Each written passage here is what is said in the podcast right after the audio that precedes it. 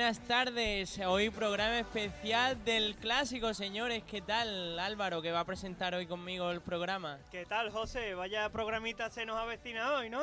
Sí, sí, un debate muy intenso, un programa, como he dicho, especial para este clásico pospuesto eh, después de, de los problemillas que hubo con eh, la independencia y tal. Se propuso para diciembre y bueno, esta semana, el jueves, se celebra.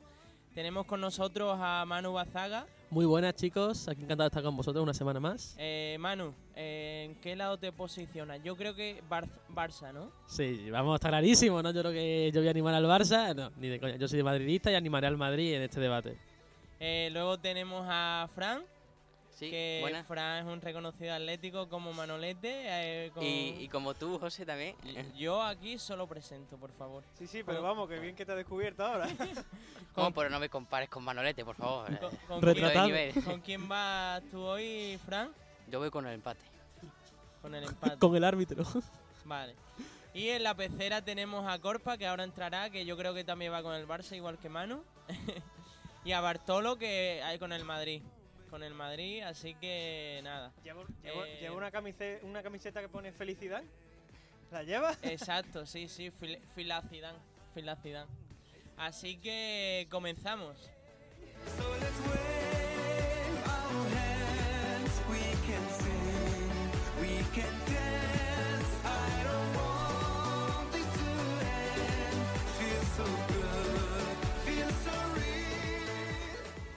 Pero a- antes de este intenso debate, ¿qué vamos a hacer, Álvaro? Vamos a presentar un poco el polideportivo, ¿no? Sí, vamos a hablar un poquito del polideportivo, que Manu y Fran hoy nos traen cositas interesantes, como una noticia que ha saltado el motociclismo, ¿no, Manu? Sí, sabemos que Andrea Giannone, piloto actual de, de Ducati, ha sido condenado por dopaje y que será baja indefinida en, los- en la próxima temporada hasta nuevo aviso. Y también tenemos que recordar la, la, la la derrota de la selección española de, de balomano en la final del Mundial Femenino de Japón contra Holanda 29-30 después de un escándalo arbitral bastante importante. Recordemos que una de las jugadoras fue expulsada en el último minuto por, por obstaculizar a la portera, cosa que, este- que- que es legal, vaya. Y se une a los despropósitos arbitrales de los últimos tiempos en el mundo del deporte. Y bueno, yo también tengo que hablar un poquito de, de boxeo, de ese gran combate que ha habido este fin de semana. En, en España, ese combate entre el, el director deportivo del Getafe y el ter- tertuliano del Chiringuito, Alfredo Duro, contra el camerunés Fabriz. Recordemos la gran diferencia de edad que tiene. Alfredo tiene 59 años, lo cual es todo un mérito para presentarse a un combate de boxeo. Y Fabriz. Te tengo que cortar, Fran, un segundo. Esto no es una noticia del Mundo Today, ¿no? No, no, no, no, no es una noticia Vale, del mundo today. Los oyentes lo, parezca. pueden buscar en internet eso, ¿no? Y ver el vídeo y Sí, tal. sí, Vale. lo pueden googlear que son hechos totalmente reales y veraces. Sí, pueden buscar la foto de Alfredo Duro con dientes y luego sin dientes. Hemos- Pues si lo sé, cambiamos el debate. El debate debería haber sido esto. Bueno, vamos a contarlo y ahora veremos si cambiamos de debate. Porque Alfredo Duro llevaba más de 10 meses preparándose para este combate.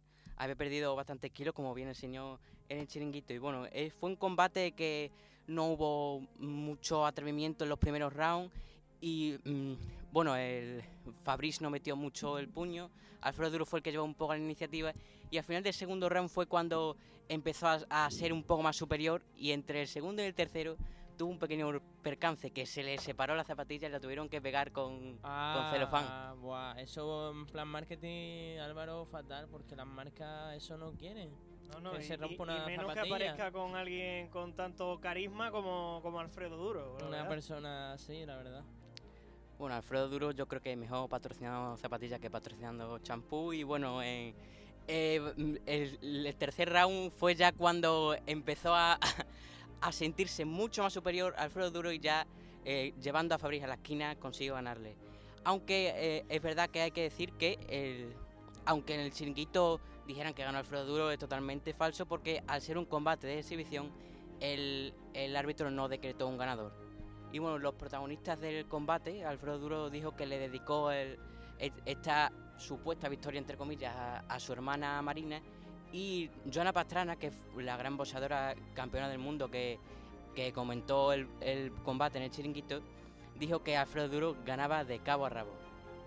O sea, haciendo otro juego de palabras, eh, hizo honor a su, a su apellido, ¿no? Sí, fue, fue un rival duro. Ajá. Y bueno, ahora vamos con una sección que hoy está un pelín más corta, pero aún así la tenemos, como son las magas del balón No. con nuestro amigo Bartolo. Sí, aquí estamos una semana más y vamos a empezar rápidamente con el resumen de los partidos de la jornada 13.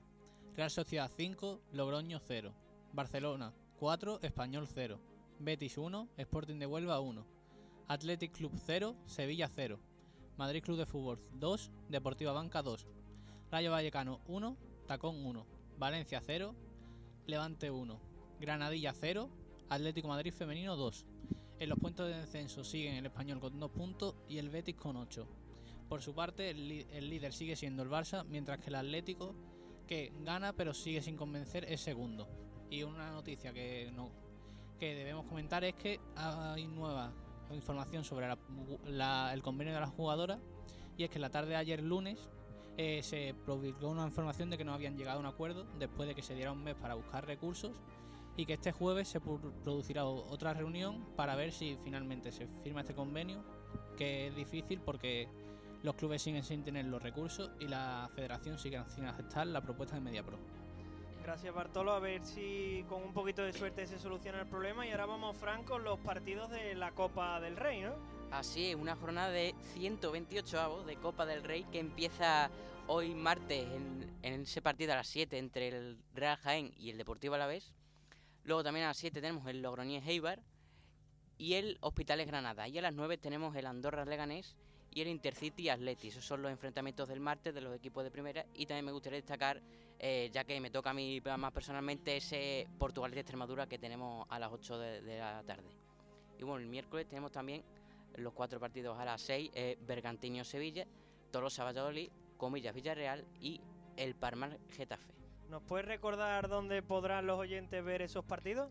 Bueno, a través de la mm, plataforma novedosa de Dazón, que también retransmite los partidos de la Premier. Pues nada, hasta aquí el polideportivo junto con la información eh, de la Copa del Rey. ¿Y estáis preparados, chicos? Empieza, ¿eh? Empieza el jaleillo. Eh, bueno, vamos a empezar.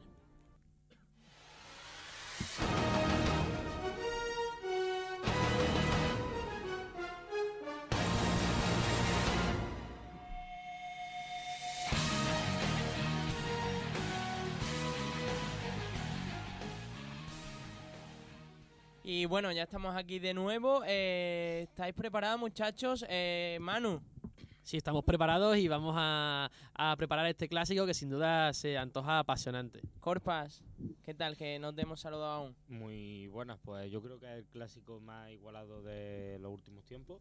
Creo que los dos llegan con una forma muy baja y esperemos a ver cómo se da el partido y yo espero que el Real Madrid consiga la victoria. Fran, A ver, yo creo que el- este aplazamiento del clásico le bueno, ahora, empezamos con el debate. Ah, Solo si vale. estás preparado. Sí, sí, estoy preparado, Vale. estoy preparado. Y Bartolo, Bueno, yo creo que estoy preparado y pienso, aunque soy el único culé aquí, pero eh, espero que los madridistas no me den mucho la lata. bueno, y Bueno, eso. será el único culé, pero aquí Oh. antimadridista Espera, hay espera, unos la pocos. pelea ahora, ¿vale? Ahora los puñetazos. Hay Y- tiempo para pelearse de sobra. Así que nada, vamos a presentar, ¿no, Álvaro? El primer, vamos a hacerlo un poco por como un debate político, por, por módulos, como diría eh, Marcos por, tie- por tiempos no. Eh, pues, y no sé, os propongo la primera eh, parte, que sería ¿quién veis favorito para ganar el clásico? A ver, yo ahora mismo creo que va a ser un partido muy igualado, ¿no? Creo que el mm, jugador por jugador ahora mismo el Madrid es superior al Barça, sobre todo en, en- estado de forma. Y creo que mm, si alguno puede decantar la balanza, puede ser tanto en el medio campo el Madrid como, como arriba. Eh, el Barça juega con la, con, la, con, la baz- con la faceta de Messi, pero sabemos que si en el, Barça, en el Barça Messi no aparece, el Barça se diluye completamente. Así que ya veremos lo que ocurre. Yo a priori veo que el Madrid es favorito en el, en el clásico. Yo discrepo ahora mismo de, de Manu, yo creo que el favorito del Barcelona, mm, la principal razón es porque es en su campo, que es donde ha sacado la, mayoría de los puntos. Luego eh, es verdad que Messi ya se ha recuperado, ya está al 100%. Y además tiene a, a que se está sentando, Luis Suárez que sigue marcando goles. En fin, que tiene a sus principales jugadores en forma. Bueno, yo creo que jugar en el Camp siempre se le ha dado muy bien a Zidane. No ha perdido solo no ha perdido ninguna vez en el Camp por lo que va a disputar allí un- en uno de sus campos favoritos. Es verdad que Messi ha recuperado el 100% de su físico, pero su juego sigue dando muchas cosas de que desear. Tras un partido gris contra Real y contra Atlético, a pesar de marcar el último gol, pienso que no está siendo tan determinante como se suponía, pero en un clásico nunca se sabe. Y yo lo voy a resumir rápido, en dos palabras. Lionel Messi. Eh, si está, Prepotente. La verdad que eh, eh, ahí Bartolo, madridista, va dado, ¿eh? La verdad. Y reconocido. Espérate, ahora ahora la, co- la, la contrarrespuesta es Rodrigo Gómez o Eden Hazard. ¿Cuál es- Vinicius cuál es Junior. la- contrarrespuesta es Fede Valverde, Karim Benzema, Eso hijo no que es está en un momento de forma, no una- Cross, eso por no es una ejemplo. contrarrespuesta, esos son cuatro. ¿eh? Bueno, pues ya, tengo, pues ya tenemos cuatro para contrarrestar a Messi. A ver si Messi consigue hacer lo, lo que hace con, con Casemiro delante. Suárez está, no está en la toda temporada y Griezmann ya sabemos que los partidos importantes se las paga la luz, así que ya veremos lo que Suárez ocurre. marcó el otro día, ¿no? Sí, Suárez marcó. Bueno, Suárez marcó el otro día sin querer, porque si, Pero se, marcó o no marcó. Si se revisa bien la jugada ve que el balón va fuera, pasa Pero- que le pero rebota en el otro pie. Pero marcó. Sí, al final Es marcó. que el gol al final se lo lleva él. Y Courtois casi marca el otro día contra el Valencia. Y, Pero, pero sí es claro, verdad, sí es verdad, chicos, que el Barça, es verdad que el Madrid lleva unos partidos últimamente buenos, pero viene de Valencia que no fue precisamente bueno. Pero porque se no y el Barça Casemiro. viene de unos partidos muy potentes, ¿eh? Qué potente, pero si el otro día la Real le bailó. En el segundo tiempo, en los últimos 20 minutos, le bailó. La Real estuvo intratable, estuvo a punto de conseguir la victoria. Odegaard estaba espectacular eh, a tres- en tres cuartas partes del campo. Y porque no y porque arriba William José es un gran jugador, pero no es un jugador top. Y se notó en ciertas zonas del partido, pero la Real estuvo a punto de llevarse la victoria. Si no fuera por, por, ¿Por qué pe- penalti. ¿Qué penalti? que Espérate un momento. ¿El de Diego Llorente? ¿El que se ve que el dorsal de Diego Llorente no se ve en las repeticiones porque también lo agarra Piqué? Si me dijeras caer de Sabin Merino, que le empuja a Piqué y por eso se cae, te lo puedo comprar. Pero el de Diego Llorente, jamás. Que no le pitaron a favor del Barcelona. Yo creo que el partido va a estar igualado si a Messi le da la gana, la verdad. Si Messi se pone las pilas, ya sabemos cómo es y eh, no lo para, vamos, ni, ni Cristo. Sinceramente, en estado de forma eh, de los últimos partidos, estoy de acuerdo con Corpas en todo prácticamente. El Valencia es un buena, fue una buena prueba para el Madrid, pero recordemos que en los primeros 30 minutos el Madrid le puede meter hasta tres goles al Valencia. Y Recordamos recordemos que... el Valencia los pudo meter y más de tres. el los Valencia, sí, 60. 8. El Valencia pudo meter por como mínimo uno más de lo que metió. y ya Rodrigo está. tuvo dos que... yo no- Rodrigo, pero si, si las oportunidades más claras fueron, fueron de cómo- Ferran, Rodrigo, ¿qué oportunidades tuvo? Si Rodrigo tuvo desaparecido en todo el partido. Falló dos Rodrigo que si lo mete en la... Bueno, con una en la primera parte, yo creo que el partido ya se hubiera... Coño, y, y tiros de, de, de, de Tony Cross y Fede Valverde que tuvo que tuvieron que obligaron a Jaume a hacer unas- unas- un- unos paradones. Si eso también hubiese entrado. Bueno, y yo creo que la importancia de Messi ya no es eh, Messi, es el que le va a defender. Si lo defiende Mendy, que es su primer clásico, no se, han- se enfrentó a Messi el año pasado contra el Lyon en, en octavos de Champions y el resultado fue el que fue. ¿Juega Mendy? Juega sí, Mendy tiene que jugar Mendy porque Marcelo Marcelo está está lesionado. lesionado. Y si lo detiene Casemiro, bueno, ya sabemos la forma de detener que tiene Casemiro a veces. Eh, y, Mm. ya depende de la, eh, lo Pero que bueno, decida el árbitro. eh, los madridistas saben que... El jugador que más limpio No, que. Casemiro tiene barra libre. En este tipo de partidos. No son los únicos que Ca- tienen barra, li- Casemiro, barra libre. Es que, si, Sergio Ramos, es que si decimos Rafa todo, decimos todo. Dani Carvajal. Luis Suárez, Vidal, podemos decir también muchos nombres. ¿eh? Vidal no juega. Yo estoy diciendo titulares del Madrid que tienen carta blanca. A mí el otro día lo de Luis Suárez me parece una vergüenza en el campo de en el campo de la Real Sociedad. La verdad es que le criticó al árbitro y que le dijo de todo y no se le saca nada. Pero después vendéis que no, que Casemiro tiene impunidad, que Sergio Ramos tiene impunidad. ¿no? ¿Y Luis Suárez también tiene qué? impunidad. ¿Y Luis Suárez qué? Pues, pues, eh, no lo oigo tanto. Solo no, los jugadores del Madrid qué impunidad tienen. Los árbitros que vean que permisivos son con el Madrid. Y Luis Suárez, si no llaman malo o tonto o vago a un árbitro cinco veces por partido, no le llama ninguna. Pero no se queda tanto de Luis A ver, Suárez. lo que está claro es que ni Madrid ni Barcelona pueden quedarse de árbitro en esta liga. Ni en esta liga ni en ninguna. Y también no nos olvidemos de hablar de Piqué, que últimamente con las manos en el área parece LeBron James en, en, en una zona en, en la NBA, porque madre de mi vida también. Aprendió de Ramos, ¿no? Hombre, pero a Ramos se las pitan por lo menos. Yo recuerdo la- las manos que le pitan a Ramos, pero a Piqué. Hombre, yo no recuerdo muchas manos a Ramos. Recuerdo a Carvajal, a Ramón no. Y a Ramos también le han pitado mucho. Yo, un partido de Las Palmas no le pitaron manos a Ramos por ponerla. Hombre, A Ramos le han pitado muchas veces las manos, mucho más que a Piqué, y eso lo tenéis que reconocer. Si hablamos de Piqué, Piqué hizo un gran partido contra la sociedad y Ramos sigue buscando todavía a Carlos Soler. Bueno, a Carlos Soler, a Ferran, a Rodrigo, y todo el que pasara por ahí un poquito más rápido. Hasta. Hombre, Piqué, por, por, A- por- hasta- por fin que ya era una ya era hora que Piqué hiciese un buen partido, porque llevaba una temporada que parecía una tartana, vamos. Recordemos que el Barça lleva 16 goles eh, eh, encajados en, en, en 10 partidos, la verdad. Bueno, mano, de la defensa del Barça, yo creo que El- lo que se puede salvar es Piqué. El Madrid lleva 8, entonces por temas de defensa no podemos hablar. El Barça no puede pero hablar. el Madrid y por Piqué es menos. El Madrid por Courtois. Claro, ahora, ahora Courtois ha pasado de ser bueno, ¿no? Porque an- antes era una tartana, era malísimo, No, y no, ahora y ha pasado siendo, Courtois sí, a era- ser muy bueno, era- ¿no? Era ironía. Sigue Ah, pues entonces- que una tartana. Courtois sigue siendo Sí. una tartana. Sí, Pero, ¿por qué? porque se mueve menos que el palo de un churrero. Recordemos que por alto las coge todas. Sí, bueno, Y ya se vio el otro día. Con que le ganó Ferran por. Hombre, si hablamos de errores, hablamos el de Ter Stegen en el gol de, de Isaac. yo, del recuerdo. Ter Stegen, En el gol de la Real Sociedad, ¿qué hizo Ter Stegen? ¿Qué quiso hacer? Por un fallo, como tienen todos los porteros. Vale, pues Courtois ha hecho otro fallo, ya está. del fallo del Courtois, Pero- pero el portero ha hecho el mismo fallo este fin de semana. Pero los de Courtois son más habituales. Y yo no he visto a Courtois hacer paradas que ha hecho Ter Stegen en esta liga. Errores habituales, pues esta temporada no los ha habido, porque recordemos que Courtois lleva 8 goles encajados y, y Ter Stegen 16. Manu, Bueno, pero si- entonces- si, hace 15 días la afición del Madrid quería matar a Courtois. Bueno, errores. Pero es lo que pasa. Vamos. Puede estar mal con un jugador y cuando vuelve a un gran estado de forma, pues la vuelve a querer. Ah, pues Eso vaya. pasa en todos los equipos. Ah, no pasa en tu equipo. No. Ah, no hay Se le puede criticar a un jugador que está mal de forma, No, pero luego si vuelve a estar bien, se le puede jugadores que decir. estén en baja forma. Porque Coque llega a ser jugador del Madrid y está en esa forma y a Coque se le martiriza porque tiene esa baja forma. Y es una cosa que tenéis que arreglar ustedes. Es que la autocrítica O es no eso. piensas, o tú no piensas que Coque esté en baja forma.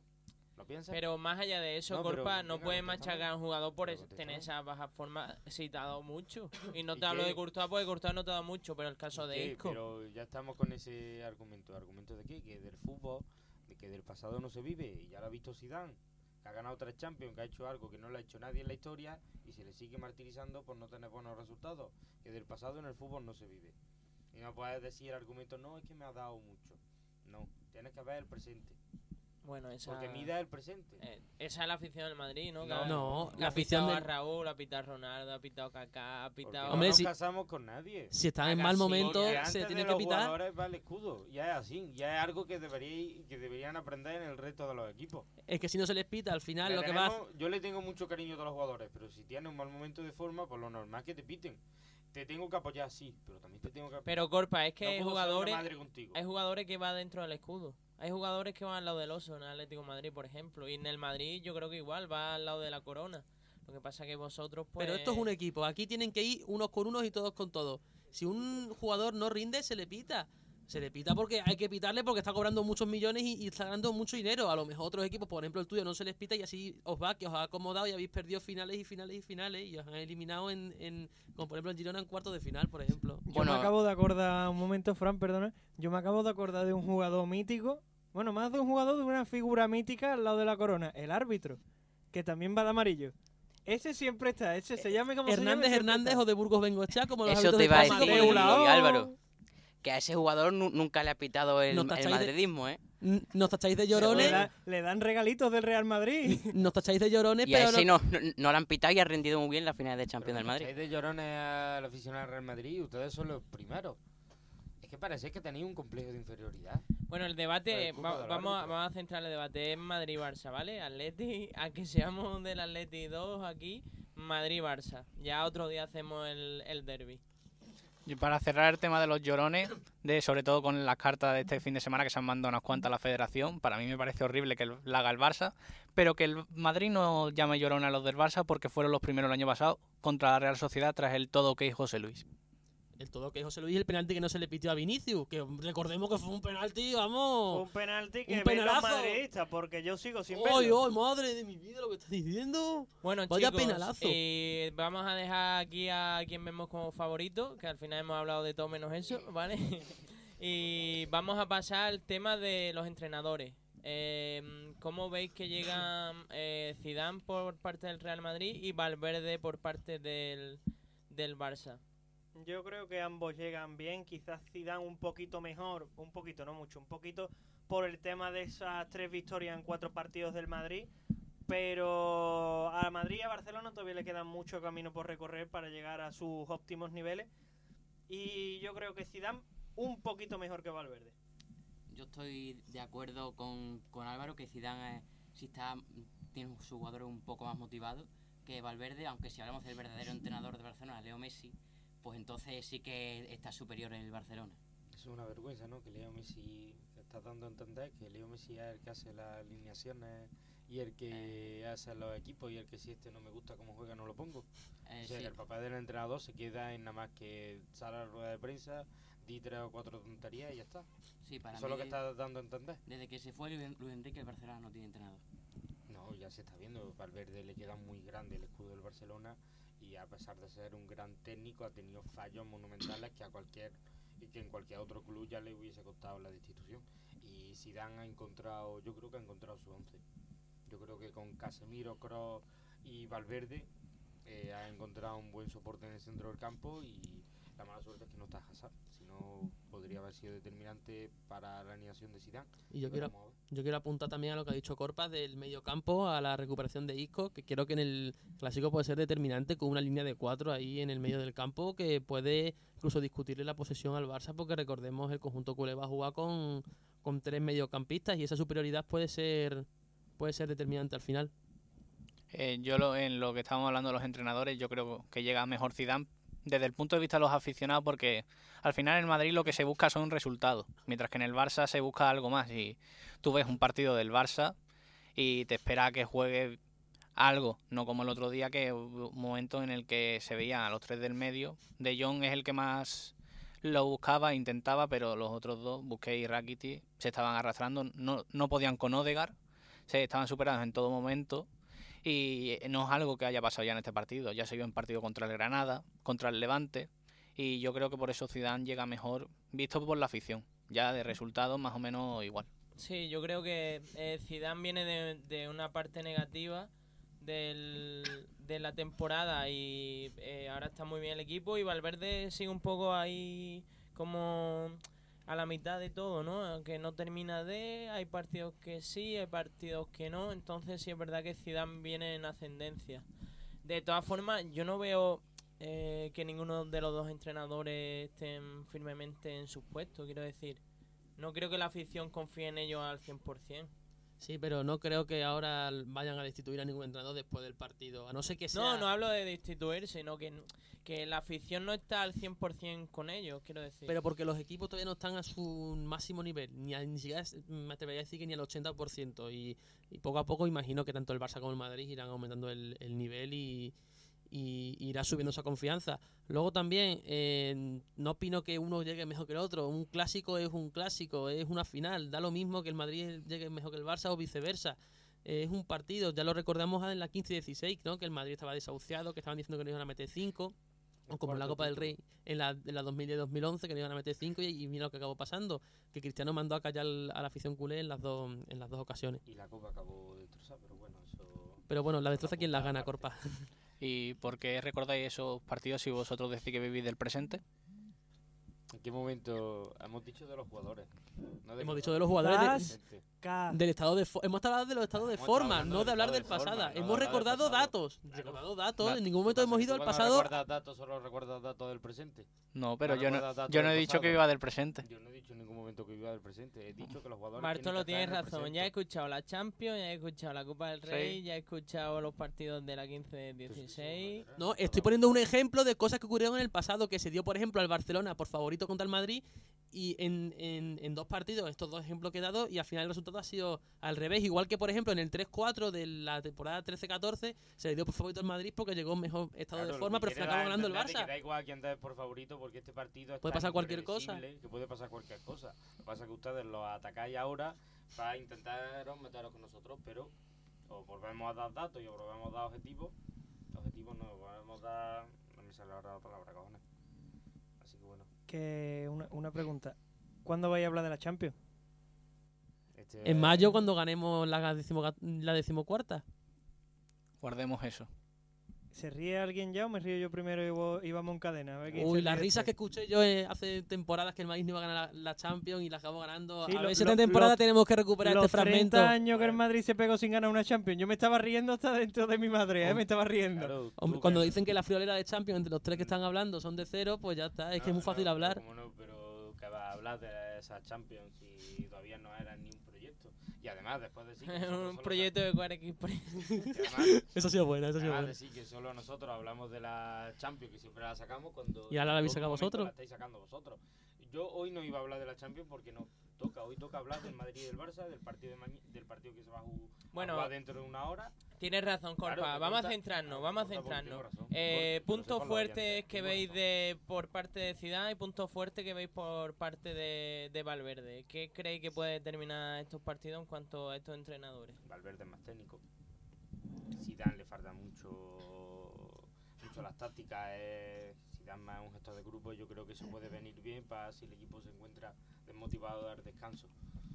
Bueno, Zidane ahora está apostando un poco más por la meritocracia, se ve convocando a, y poniendo a, en la alineación a Fede Valverde, a Rodrigo. Y bueno, eh, Valverde, valga la redundancia, pues el punto fuerte que tiene es a Messi. Yo también estoy de acuerdo en parte con lo que ha dicho Corpas y, y Fran, aunque quiero realizar un apunte que es, por- es lo que he dicho antes, por ejemplo, en el medio del campo, que, que esa es- que Zidane se dé cuenta de que el Madrid juega mejor con cuatro en el medio del campo, yo creo que puede llegar a ser importante. Y por parte de Valverde, creo que darse cuenta de que Rakitic subía mucho el nivel del, del equipo siendo titular, creo que también puede jugar una buena pasada.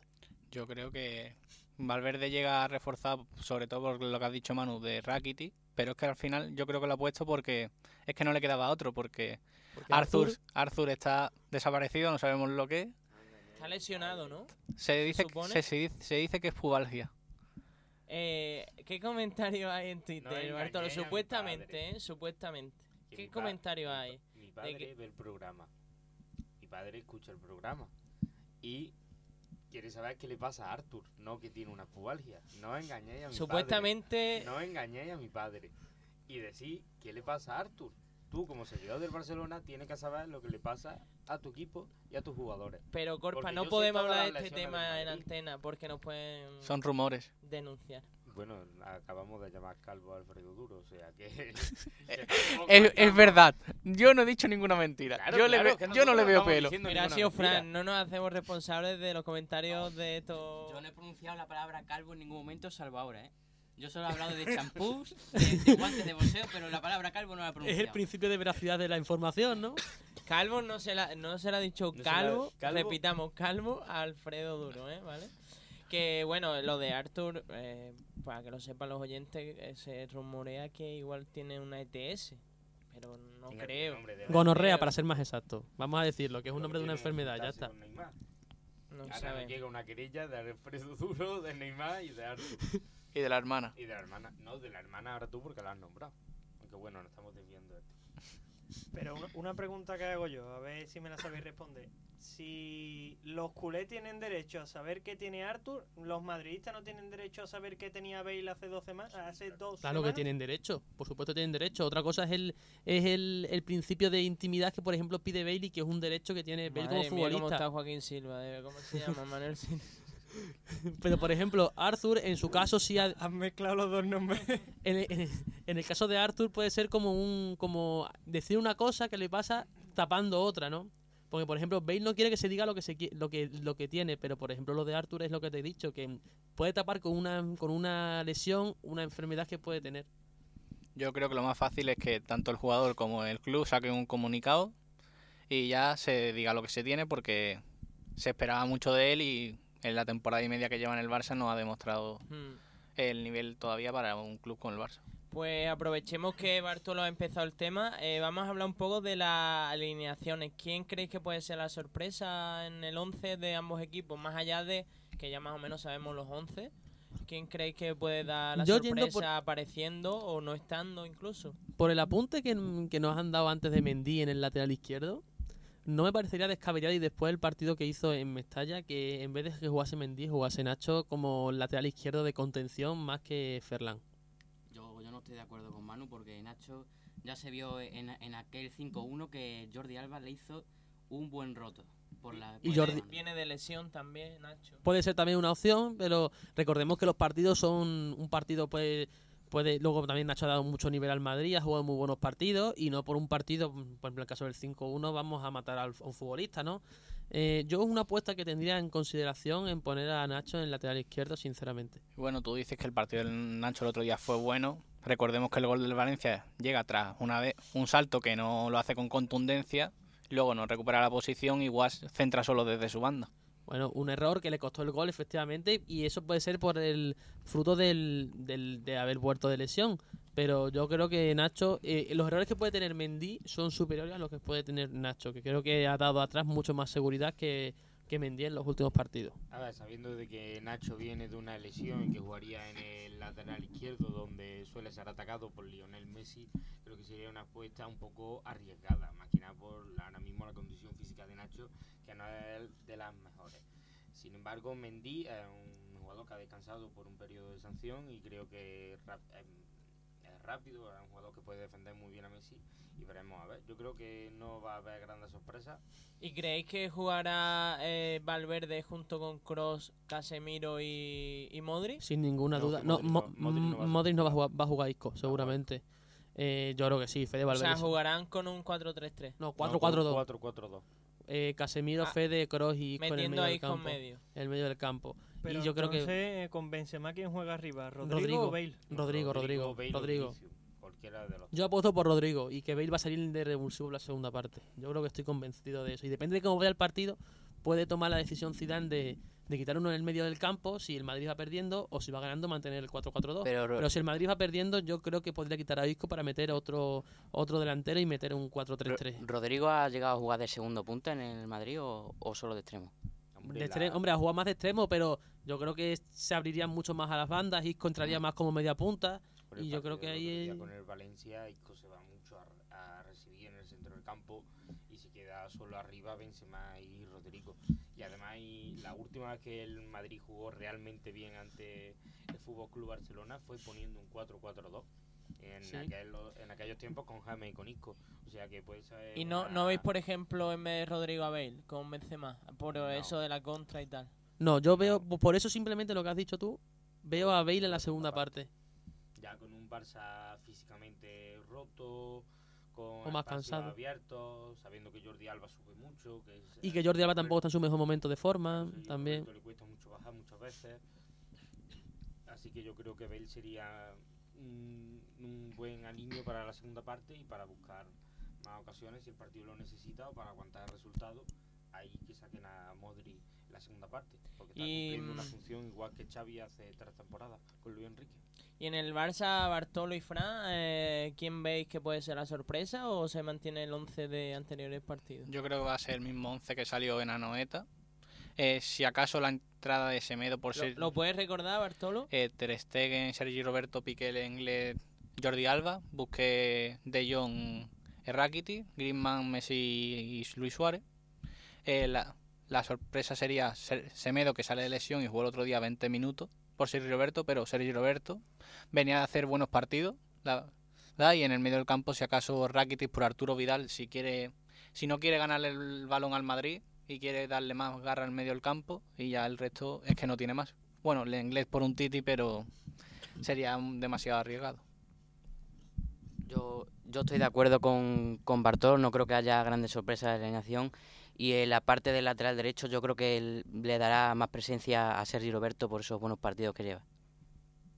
Em, ¿Cómo eh, creéis que puede jugar, por ejemplo, Ansu Fati en la segunda parte? ¿O eh, Aleñá? ¿O Eh, sí, yo creo que de revulsivo sí, sí podría entrar Ansu Fati o, o- o también Arturo Vidal para darle más frescura al partido.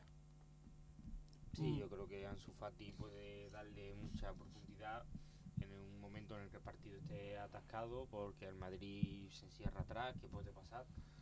Y si ve que el partido está ganado para el Barcelona, pues también puede sacar Arturo Vidal, buscar más garra en el centro del campo.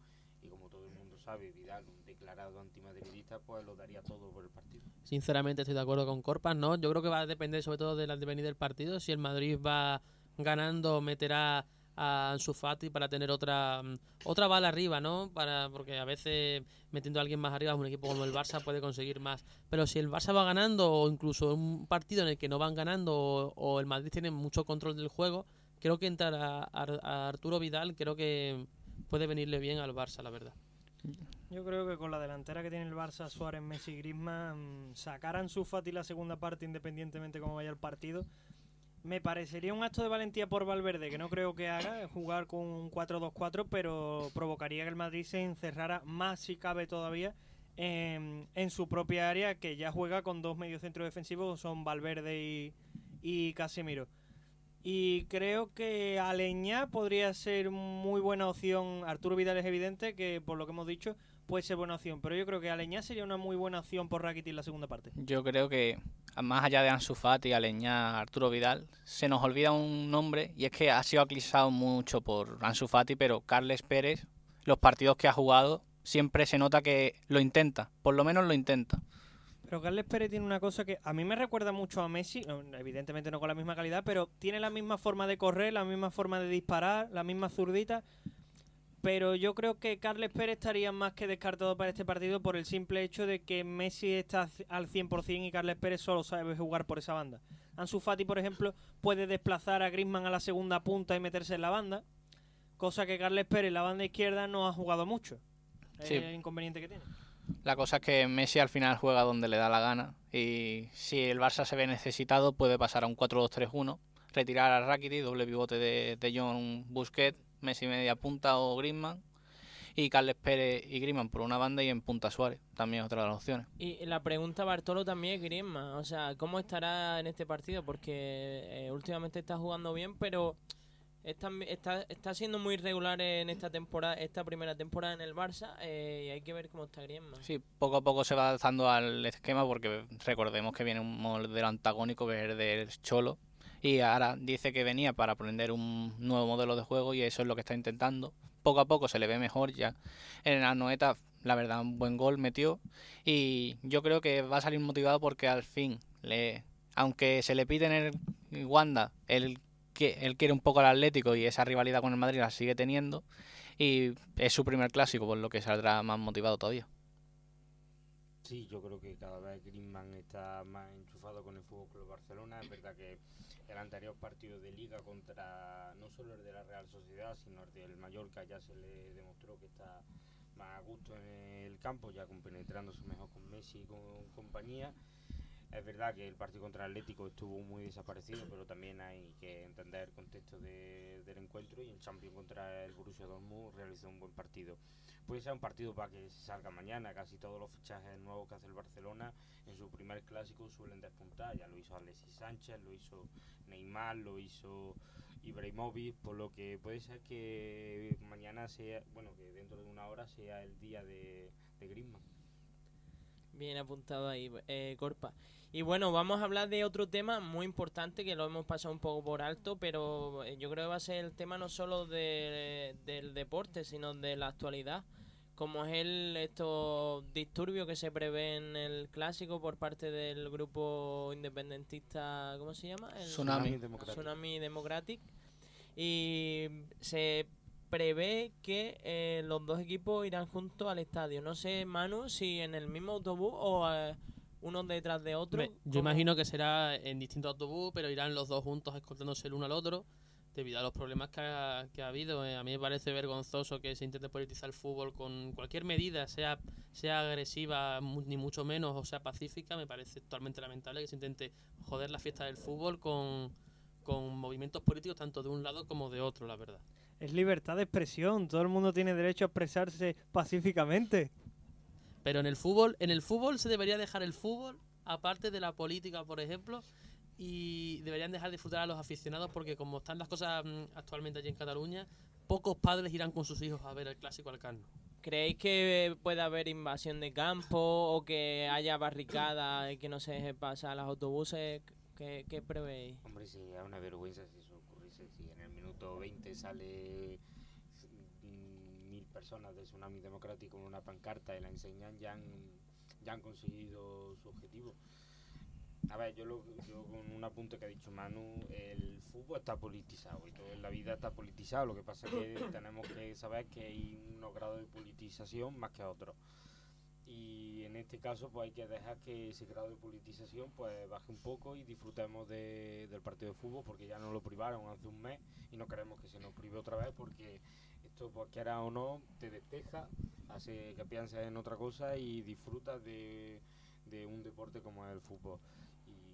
Yo espero que se dé el partido con total normalidad, que no haya problemas, un bonito gesto de, del Barcelona que acompaña al Madrid a- al campo desde el mismo hotel y a disfrutar el partido. Yo, sinceramente creo que, el- que para evitar esto se deberían de intentar mm, eh, incautar o, o intentar no llevar ningún elemento político al partido ni banderas de ningún tipo eh, para poder evitar así que se manche, se manche la- eh, el fútbol y que si en algún caso hay algún alguna pancarta grande eh, o, o invasión de campo el partido debe ser totalmente suspendido en el momento. Pero, Manuel, que el problema no son solo las banderas, porque tú las banderas sí, es verdad que las puedes requisar, pero los cánticos no. O sea, como haya algún cántico Sí, independentista y luego haya más trifulca, eso no se va a poder evitar. Lo- los cánticos con, con, la, con la tecnología que tenemos ahora se pueden más o menos... Porque tú estás viendo un partido de fútbol en la tele y escuchas los cánticos eh, nítidos, nítidos, nítidos. Para gente extranjera eh, no van a saber lo que significa inda- independencia, por ejemplo. El problema es que aunque ¿Cómo, no cómo es, sepan... ¿Cómo? Y- no lo voy a repetir, sigue, Fran. Oh, que aunque no, no, no- no conozcan eh, el conflicto que hay, yo creo que lo- lo- los que vengan de fuera pueden incluso repetirlo pensando que es un cántico culé. Pero lo que yo no entiendo es por qué no pueden llevarse pancartas políticas. Si son pacíficamente, no entiendo el problema de que la gente no se exprese libremente. ¿Por qué no tienen fútbol- derecho? Ponme un motivo por el que diga la gente no tiene derecho a expresar su opinión. Politizar el fútbol y sobre todo por el, por el elemento de que una de las banderas es totalmente ilegal. Eh, que me traigan a Álvaro, Álvaro Vega, por ahí. ¿Con quién está Pero que, que es totalmente ilegal. ¿Qué bandera es totalmente ilegal? Una de las banderas, no voy a decir cuál, una de las banderas si es, no totalmente... cuál, no se sabe. La estelada es total, una bandera totalmente inconstitucional e ilegal. Si llevas la, la pues lo dice la Constitución, la bandera de España y, la, y las comunidades autónomas son las únicas válidas actualmente en un derecho. Vale, entonces una bandera del Madrid también no vale. Bueno, pero eso no, pero eso no está politizando nada, eso es una bandera del club del equipo. Digo banderas políticas. Cree, Eso cree- ya es buscar pegos de... Eso ya es rizar el rizo. tenemos tenemos inde- Vamos. un inde- independentista aquí y no podemos combatir con él. que creéis, yo por ejemplo, eh, mi opinión, creo que va a saltar muchísima gente al campo y no se va a jugar.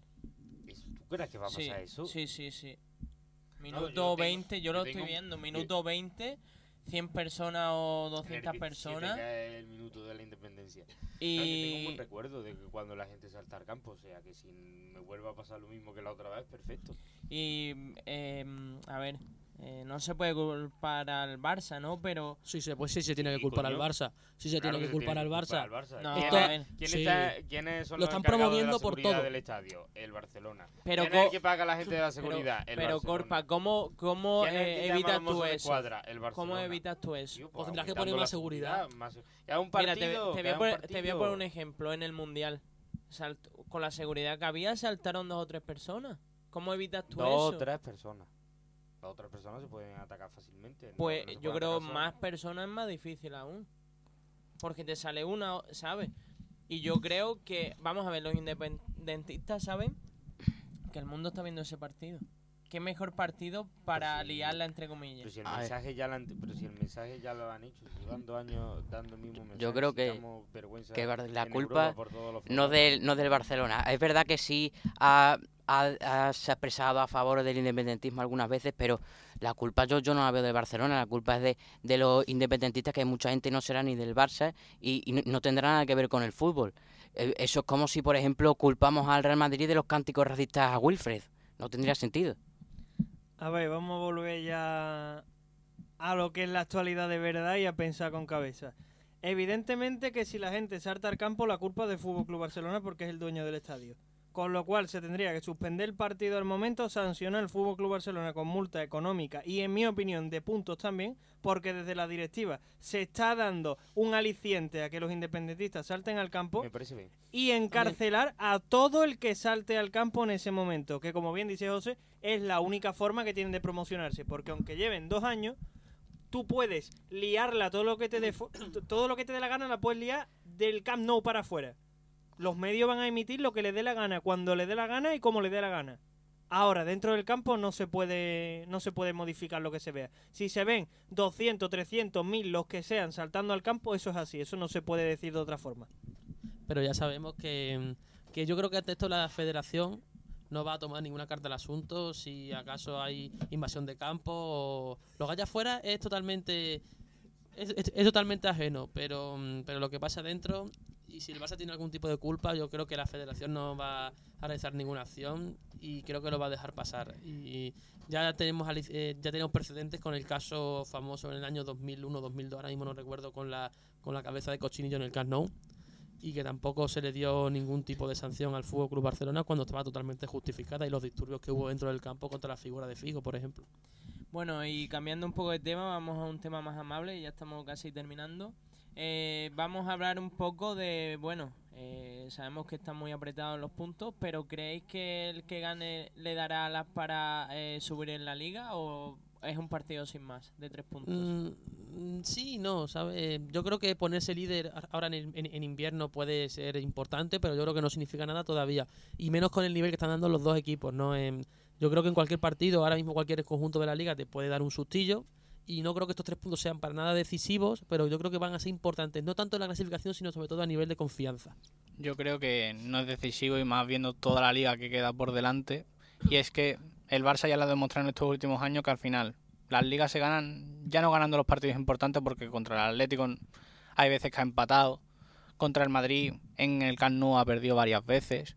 Eh, pero eh, se demuestra ganando en campos como el Granada, contra el Levante, eh, en San Mamés, en esos partidos que piensas que no son tan trascendentes como este y sales a medio gas y eso es lo que ha demostrado el Barça en estas temporadas, de, salir enchufado en todos los partidos y ahí está el número de ligas que ha conseguido. Yo estoy de acuerdo con Bartolo, no va a ser tan importante el clásico como lo va a ser la, la regularidad en el campeonato y el ganar en campos difíciles como el Sadar o Anoeta o Mestalla, porque al fin y al cabo ahí donde se, se ganan las ligas, ese tipo de partidos. Yo estoy con Manu, el partido va a ser muy importante de cara a la moral, si consigue ganar en el Camp Nou es un, es un plus extra que tienes para aguantar el invierno y para planificarte mejor lo que resta de temporada, pero en la clasificación pues serán tres puntos más, que fácilmente se te puede ir perdiendo en campo del Mallorca o campo de del Sadar, porque al Madrid todavía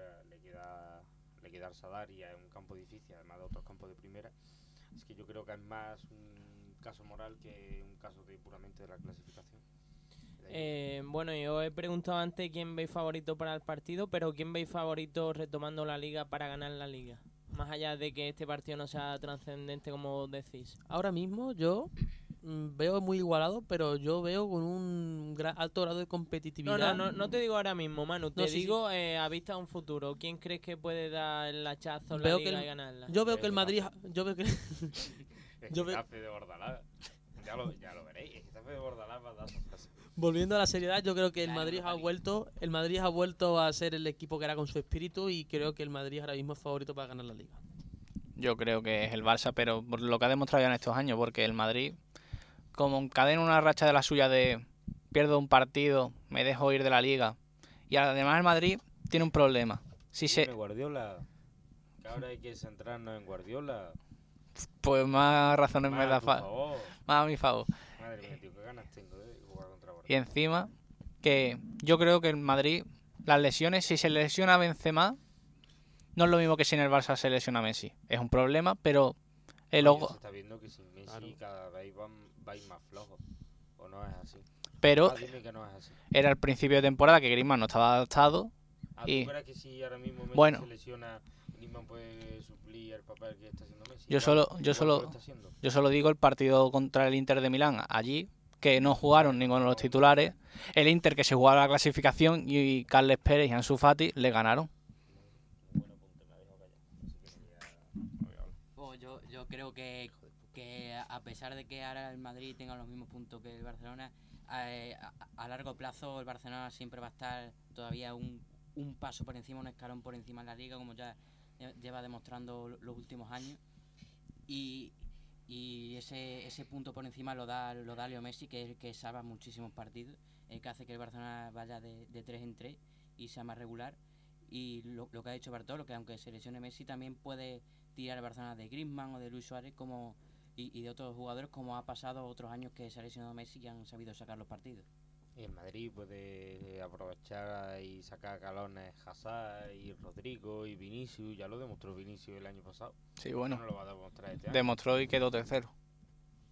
Bueno, qué corpa ya Sí, te puedo Barto- decir. Bartolo me gustan más en la PC. Eh, Eh, bueno, y eh, para terminar ya al final, eh, vamos a hacer una especie de quiniela. Vamos a empezar por Bartolo con cada jugador y le vamos poniendo 1x2 a ver quién creemos que, que Puede puede ser mejor. Venga, Bartolo, empecemos. Eh, Ter Stegen, Courtois, Aquí es claro uno. un 1. Eh, mm, Sergi Roberto Carvajal, Valorando el momento de estado de forma actual, eh, dos. 2. Eh, mm, y diciéndome... Pique. Piqué ese- Ramos. No, no, Pique Barán. Piqué Por, posi- por posición en el campo es Pique Barán. Ah, vale, venga. Piqué Varane, venga. X. X. Vale. Sergio Ramos Lenglet. X. Jordi Alba. Jordi Mendy. Alba. Mendy. Jordi Alba es cierto que viene de lesión, pero yo creo que Jordi Alba. Vale. Casemiro, Sergio Busquets. Si valoramos la importancia de cada uno en, en el equipo, yo creo que es X, porque se ha visto partidos del Barça sin Busquets y se nota que falta mucho ahí alguien que presione la salida del balón a veces y le dé salida en el juego, pero si es por estado de forma, Casemiro. Vaya infarto le ha dado a mi padre ahora mismo. Madre mía de. Los infartos le dan a los del Barça cuando no juega Busquets. ¿O Messi? Cross O Eh, con. Bueno. ¿De con Jong? De Jong, ¿no? un De Jong, De Jong. Y Rakitic y Fede Valverde. Si es por momento de forma, se ha visto que Rakitic ha sido muy importante, pero la temporada de Fede Valverde está siendo muy buena y así que Fede Valverde. Vale, y ahora vamos a la parte de arriba, la parte más descompensada de todas. Griezmann, Isco. Griezmann, claramente, porque Isco viene de un ostracismo. Benzema, Luis Suárez. Aquí está claro Benzema. Aunque Luis Suárez se le critica mucho, pero al final siempre mete goles. No sé. Y luego Messi. Y luego Messi. o- Da, da igual el que sea. Messi, el que sea. Messi. Así que ahora vamos con Manu. Ahora mi turno, ¿no? Venga. Courtois, Courtois o Ter Stegen. A ver, eh, aquí ya sabemos... Recordemos que vale la X, ¿eh? que no estamos utilizando la X. Voy a decir una X, pero simplemente porque Ter Stegen está fallando ahora bastante y que Courtois lleva la mitad de los goles encajados que Ter Stegen en la liga actualmente. Vale. Una, una pregunta que es que se me ha olvidado antes de decirle al principio. Eh, ¿Cuántos goles lleva el Madrid en todos los partidos que ha jugado? Que son 17, o sea, 16, perdón. Yo ahora mismo no te lo puedo decir porque no lo sé.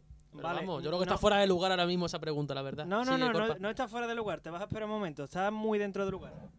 Go- ¿Goles encajados te refieres? Sí. Eh, ahora mismo el Real Madrid lleva 12 goles encajados. Vale, 12 goles encajados. Eh, según lo que tú has dicho, según lo que tú has dicho, ¿eh? Courtois es mejor que Ter Stegen, que Ter Stegen lleva malos partidos. Mm, ¿Hace falta que te recuerde que Ter Stegen ha jugado todos los partidos y Courtois ha sido suplente con Areola más de dos veces? Ha sido, do- ha sido dos o tres partidos y yo creo que ocho, una diferencia de ocho goles, dos partidos, yo creo que cuatro goles no te meten. ¿Qué quieres que te diga? No, No, no lo crees, ¿no? cuatro goles, No, el- le metieron dos cuatro goles, ni y de fue el coña. Granada.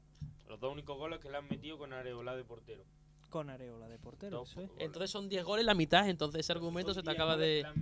No, no, no, 10 no se me acaba. Es que no me engrandezca tanto a Courtois que Courtois No, no, ve no te- ni una. No te lo estoy engrandeciendo, que pero Courtois que no ahora ni la mismo- mitad que marca André Ter Stegen. ahora mismo Ter Stegen lleva el doble de goles encajados que Courtois es una Bueno, realidad. ¿Qué pasa? ¿Que te tienes que meter con el jugador? ¿Qué pasa? Con No Courtois puedes- sí. No puedes dar argumentos sin meterte con el jugador, así estamos, ¿no? No, es que no me estoy metiendo con el jugador. Corpa, te es que el estoy diciendo, que tu Marc forma de André Ter. Stegen es mejor portero que Courtois. ¿no? Insultar a la gente. No, pero escúchame, es que, eh. No, eh, insultarlo sería que le dijera ¿eh? malo.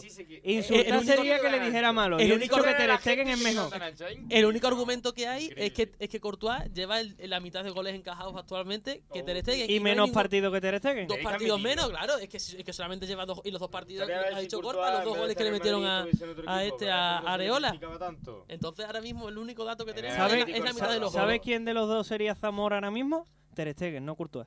No hay más preguntas. Vamos a verlo. Dos goles. Bueno, Y bueno, comentando una cosa, ya no es importante los goles que reciben, los resultados, porque sí es verdad que el Barça recibe muchos goles, pero por ejemplo, partido contra el Mallorca 5-2, dos goles que importan poco al final en el resultado. Otro fallo de Ter Stegen en el segundo gol del Mallorca, no solo un fallo, como tú habías dicho antes con la Vale, nos vamos contra el partido contra el Atlético de Madrid, el partido de Ter Stegen, el mejor del partido por encima de Messi. Claro, Bueno, Eso no te lo niego, eso no te lo niega nadie, pero yo, pero tampoco tú a mí me puedes negar que Ter Stegen ha fallado más de una vez en esta Ya, liga. pero yo no le he visto a Courtois un partido como los de Ter Stegen este año. mira, déjame un momento. Actualmente el, Honestamente, Bueno, ahora, que- No, pero déjame un momento, José, los déjame un cinco momento últimos los cinco últimos minutos de Courtois contra el Valencia son memorables. Dos grandes paradas y un cabezazo que provoca el empate. Cinco minutos. pero honestamente, vamos a ver, puedes comparar el... Mira, yo te voy a comparar un una cosa. segundo, puedes comparar resultados, goles, no sé qué, pero mm, nivel es imposible, porque estamos ante el mejor o el segundo mejor portero del mundo contra Courtois, que es buen portero, pero viene de un de un estado malísimo. Pero Entonces, actualmente no se puede comparar. Esta temporada está jugando mejor Creo que estáis Courtois tirando que un poco por los colores. 1,25 No, goles por mira, partido le yo- meten a Ter Eso Yo te son digo, datos yo te digo, 1.25 Ter- por goles. Te- no solo te salva partidos, sino eliminatoria. Es que Ter Stegen es diferencial en el Barça. Pero por- Courtois Co- no es diferencial en el Real Courtois tampoco ha tenido todavía tanto tiempo como Ter Stegen para demostrarlo. Ay, y recordemos que Ter Stegen empezó jugando la Champions y, y la Champions todavía no la ha ganado. Sí, pero, la pero ha ganado, coño, la primera. Ah, bueno, sí, es verdad. Ahí, ahí me he equivocado. Ahí me he equivocado. Pero ahora vamos a ir a datos de verdad. Porque, por ejemplo, en la, en la liga actual, Ter Stegen lleva un promedio de 1.25 goles por partido. ¿Cuánto lleva Thibaut Courtois? 0.69. Manu, También hay que Ya recordar está. que No hay más datos. Es que no hay más Manu, que te decir. voy a Pero, hacer- Manu, un segundo, Manu. No solo hay que contar nueve los goles encajados, también hay que contar la- las paradas que hace cada portero, Un ¿no? segundo, te voy a preguntar una cosa. Te da a elegir. ¿A quién prefiere? ¿A Courtois o Ter Stegen para tu equipo? Ahora mismo a Courtois. Ahora mismo, como Pues está dando el nivel, Courtois. eso lo dices todo. Ter Stegen ¿qué es muy pasa? buen ¿Qué portero. Que, pero que, Tienes que respetar, te tienes que respetar claro, el gusto. claro, y si le por gusta, supuesto. Y si le gusta más a Courtois que Ter Stegen. por ahora mismo me razón, gusta no mucho. El año gusta pasado te digo Ter. Stegen. El Lo año que pasado te no digo Ter puedes- Stegen. Lo que no puedes decir es, bueno, pues aquí ya hemos terminado Pero es que no, no, no. no te guste la No he respuesta, dicho porque eso. atado, si has dicho No, no, no, eso, no, José, ha dicho- no, José, por no, Dios. Nuestros No. oyentes, no telespectadores, que no sé por qué digo telespectadores, nuestros oyentes pondrán José Enrique ha quedado retratado en el Ah, bueno, eh, 58. aprovechemos para recordar las redes sociales, Fran. Es verdad, ahora que estamos en el momento más caliente del debate, podéis seguir el debate por las redes sociales, que nuestro Twitter es EFDJ TimeJust, nuestro Instagram es Radio en Fuera de Juego y nuestro correo electrónico es radioenfueradejuego arroba gmail.com. Si queréis comentar Muchas el gracias, clásico Fran. con nuestro hashtag. ¿Cuál, es el, hashtag? clas- eh, clásico en fuera de juego en Twitter. Así que Eso podéis- puede, eso puede confundir porque puede que haya polémica con un fuera de juego. Bueno, pues aquí estamos nosotros para sembrar la Pues, polémica. con Hernández Hernández no me, no me, no me extrañaría, la verdad. Bueno, eh, entonces. mano, sigamos con la con tu quiniela. Eh, Carvajal. Carvajal, Sergi Roberto. Carvajal sin ninguna duda. Vale, ahora Piqué Barán. Una X. Me ha sorprendido. Eh, Manu, te, te- te recuerdo que el 2 existe a, a lo largo de la alineación también, te lo voy a recordar. El 2, el 2, el, Claro, el dos es del que el 2 es del Madrid. que le has dicho lo de la X y ahora no para de decir X a todo. ¿eh? Eh, Ramos Lenglet. Eh, Ramos, 2. Dale. Eh, Mendy Jordi Alba. Eh, por estado de forma actual y viendo que Jordi Alba viene de una lesión, por jugador, por jugador de calidad general diría Jordi Alba, pero por estado de forma actual digo Mendy. Vale. Eh, Casemiro. Casemiro, no hace falta decirlo. Vale. Eh, Cross, Frankie de Jong. Cross, Fede Valverde, Rakitic. Fede Valverde, Y ahora viene la, la tercera buena. Griezmann, Isco. Griezmann. Messi, Vinicius, Rodrigo, Bale. Si fuese Lucas Vázquez diría Lucas Vázquez, pero si es Messi digo Messi. Lo quita balón de oro. Le han regalado una pesa por el amigo invisible. Así, Y a Bale un, un un palo de golf. Para que se vuelvan a lesionar. Y la Y- última. Y Benzema, Y bueno, voy a lanzar yo otra. Valverde o Zidane. Oh, Zidane, qué buena es. Zidane. Ahora mismo Zidane. Bueno. Florentino o Bartumeo. Pues bueno, vamos con Corpas. Eh, Ter Stegen Courtois, Hombre, está clarísimo. Mi portero favorito es Ter Stegen. eh, Sergi Roberto Carvajal, Carvajal. eh, Piqué Barán, Es que yo pienso que si Varane recupera el estado de forma sería mucho mejor que Piqué, pero en este caso voy a decir una X. eh, Lenglet Sergio Ramos, Eh, Sergio Ramos. eh, Jordi Alba Mendy, Eh, Jordi Alba. Busquets, Casemiro. Casemiro. Frenkie de Jong, Cross. Frenkie de Jong. Eh, Valverde. Griezmann, Isco. Eh, pues me quedo con Isco. Eh, Messi, lee lo que tú quieras. Messi, eh, me quedo con Messi y me quedo con Benzema. Y voy y me quedo con Isco porque ya estamos diciendo lo que yo me quedaría. no- y quién pienso que Eh, mejor. recordemos que valen las X. Vale, pero para mí... el Vale, vale, sí, sí, X pero que quiero decir que-. Bueno, el turno de Álvaro. Ter Stegen, Courtois. Ter Stegen, claramente. Sergi Roberto Carvajal. X, Eh, Piqué, Barán. Piqué, Lenglet, Sergio Ramos. Lenglet, Jordi Alba, Mendy. Jordi Alba, Sergio Busquets, Casemiro. Casemiro, De, de John Cross. De Jong. Rakitic, Fede Valverde. Mm, diría que es Rakiti, pero Fede Valverde me está encantando. En Grim- Los colores como se asoman con Rakitic. He dicho diría Rakiti he dicho Fede Valverde, o sea que no sé dónde se han asomado los colores. se seguimos asoman los colores. Los tíos. Griezmann, Isco. Griezmann, claramente por el posicionamiento, porque Isco me parece que viene del ostracismo, como has dicho antes. Benzema, Suárez. Benzema, claramente. Messi, eh, Rodrigo, Vinicius, Bale. Mm, Messi contra Vinicius y Rodrigo y Bale, Messi, Messi y Messi. Así de claro. In that order. Y si te traes a Cristiano jun- junto con esos tres, Messi también. Y la pregunta que han hecho ante Corpa de Valverde Zidane, les pongo una X porque ninguno de los dos me parece lo suficiente buen entrenador para superar al otro. Uno es un gestor de grupo que le ha ido genial y el otro es un entrenador que sabe mucho de táctica pero que no transmite mucho en mi opinión. Turno de Fran. Ter Stegen, Courtois. Eh, Ter Stegen. Sergi Roberto Carvajal. Pongo Carvajal. Eh, eh, Piqué, Barán. Piqué. Lenglet, Sergio Ramos. Eh, Sergio Ramos. Eh, Jordi Alba, Mendy. X. Casemi- Busquets, Casemiro. Casemiro. Eh, de John Cross. De Jong. Rakitic, Fede Valverde. Fede Valverde. Griezmann, Isco. Una X. Suárez, Benzema. Benzema. Messi, los tres brasileños, el, el golfista y Y Dios Lucas Vázquez. bueno, El utillero. eh. Pues Messi. Te acabamos de destapar, lo siento, Fran, eres más blanco que roncero. No, no, no. eh, os explico por qué he puesto X en Nico Griezmann. Porque es verdad que Gri- Griezmann lleva rindiendo bien estos últimos partidos, pero no, no sé cómo va a responder al, al clásico. Y A mí me- ha jugado bien en los últimos A mí me llama la atención el de, el de Mendy y, y- y Jordi Alba. ¿Por qué? Eh, bueno, en realidad podía poner una X o, o dos a Jordi Alba. Yo creo que más bien a Jordi Alba, sí. La verdad que me, me ha seguido la X por... Sí, Por naturalidad pura y dura te ha salido. ¿no? Sí, pues por hacerme un poco el imparcial, la verdad. Bueno, y mi turno, ¿no? Venga. Venga, Ter Stegen o Courtois. Uno.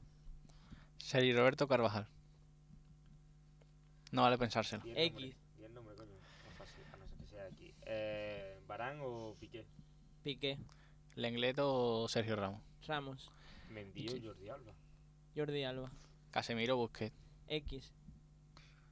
Cross o De Jong. De Jong. Fede Valverde o Rakitic. Valverde. Griezmann, Isco. Griezmann. Benzema, Benzema Suárez. X. Y Messi con el resto de la plantilla. Messi. Messi con, Y, eh, Messi con el resto de la y con los entrenadores pondría el simbolito de la X en, fuera de la casilla. De las tres casillas, en ninguna. En eh, despedi- fuera. despedido. Exacto, en ninguna. Así que bueno, hasta aquí, hasta aquí ya el programa. Ya hemos terminado, Corpa. Lo tuyo con. Benzema me parece lamentable, ¿qué quieres que te diga? Se, ta- se te pasó volando. Claro, es que el programa es de una hora. Ah, ya no, no, nos han acortado el presupuesto. Nos han eh, cortado el presupuesto. Sé que los oyentes y tú tienen muchas ganas, pero el Hostia, programa... que yo me he quedado con ganas de hablar de los árbitros. Pues sí. Eh, Ah, como ya es verdad, que es Hernández Hernández. Queremos... Sabemos que el ¿cómo Barça llama? contra 14 ento- ¿Cómo con se- 14 ¿Cómo entonces. se ha notado, Que- hijo de puta? Es verdad, es verdad, se ha ha notado mucho. programa, Ha cortado el programa cuando vamos a hablar del árbitro. No, vamos a hablar del Bueno, árbitro. Vamos- Corpa, vamos a hablar de los árbitros. Prefiero- que, que deje Cállate. los insultos de lado porque yo tengo que montar el programa y, y voy a tener que, que poner muchos pitidos. Y, y va a quedar un poco feo. A ver, Vamos a hablar de los sabemos árbitros. que por parte de los madridistas, pues el resumen sería los árbitros son malos, lloro, lloro, lloro. Así que Pues igual, eh, que Los llorando. árbitros son malos, lloro, lloro, lloro. Todo ok, José Luis, eh, 13 Champions, eh, decimocuarta. Así que hasta aquí el programa. Queremos Madre mía. ¿Queréis decir algo por último sobre el clásico? pues. Que el Barça juega con 14 porque juega Hernández Hernández y de Burgos Bengochea y, y, y, y- y- y poco más, la verdad. Que yo he puesto gol de Hernández Hernández que se paga 1-0-1 en las apuestas. Bueno, el Barça juega más, más que con 14, con 21 porque Messi vale por 10 jugadores. Y, y referente a lo de Zidane y Valverde, que se me olvidó decirlo, yo le doy a Zidane. Venga, eh, terminamos. Eh, la porra, Bartolo, 2-0, Messi Griezmann. Fran, Eh, 2-1. eh, Manu, 0-2. Corpas 1-3 con gol de Valverde. y Álvaro. Pero del entrenador o del jugador. Del jugador, del jugador. Pues. Yo tengo dudas. Yo diría que el partido va a tener muchos goles y un 3-2 para el Barcelona. Vale, y mi resultado es un, un 1 a 1. Así que nada, un placer, chicos. Eh, ha sido un programa muy intenso. A la Madrid. Y que Y- suerte a Hernández Hernández que no nos fastidie mucho. Y nada, ya el próximo día nos vemos en el programa normal. Visca Albania, Y Visca nada, Cataluña. a disfrutar del clásico.